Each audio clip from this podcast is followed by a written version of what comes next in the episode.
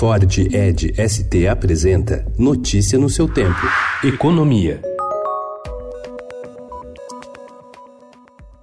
Após cinco anos, o governo pretende retomar a mineração de urânio em território nacional como estratégia para ampliar o programa nuclear brasileiro. O ministro de Minas e Energia, Bento Albuquerque, disse ao Estadão que esse não é apenas um desejo do governo, mas uma decisão política que será adotada. A expectativa é iniciar os trabalhos na mina do Engenho, em Caetité, na Bahia, até o fim desse ano.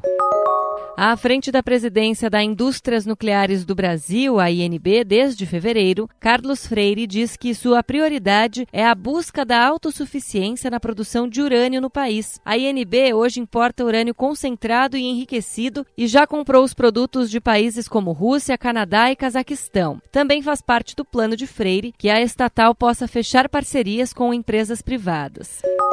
A secretária de Desenvolvimento Econômico do Estado de São Paulo, Patrícia Ellen da Silva, é contra o uso da guerra fiscal para atrair investimentos. Ela diz que sua pasta vem atuando na criação de um ambiente de negócios mais favorável para atrair os investidores. O ponto alto dessa estratégia, diz ela, foi o reconhecimento da vocação de 12 polos regionais de produção já existentes no estado. Em encontro fora da agenda, o presidente Jair Bolsonaro recebeu o presidente da Câmara, Rodrigo Maia, ontem no Palácio da Alvorada. De acordo com Maia, o encontro serviu para tratar da pauta da Câmara, como a discussão da partilha dos recursos do mega leilão do pré-sal e também sobre o novo texto para a regra de ouro. Notícia no seu tempo. É um oferecimento de Ford Edge ST, o SUV que coloca performance na sua rotina até na hora de você se informar.